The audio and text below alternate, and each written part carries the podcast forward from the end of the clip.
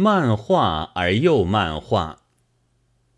德国现代的画家格罗斯，中国已经少见过好几回，总可以不算陌生人了。从有一方说，他也可以算是漫画家。那些作品大抵是白地黑线的。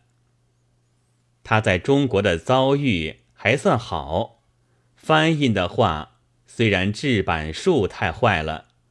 或者被缩小，黑线白地却究竟还是黑线白地。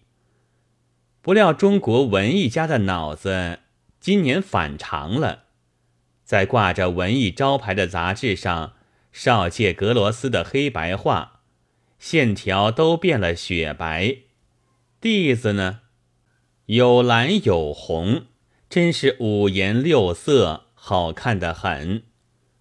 自然，我们看石刻的拓本，大抵是黑地白字的，但翻印的绘画，却还没有见过将青绿山水变作红黄山水，水墨龙画成水粉龙的大改造。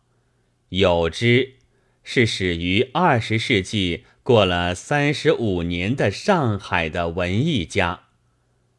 我才知道，画家作画的时候的调色、配色之类都是多事，一经中国文艺家的手，全无问题。嗡嗡，随随便便。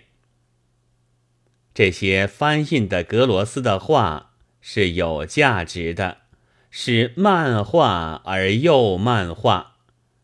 二月二十八日。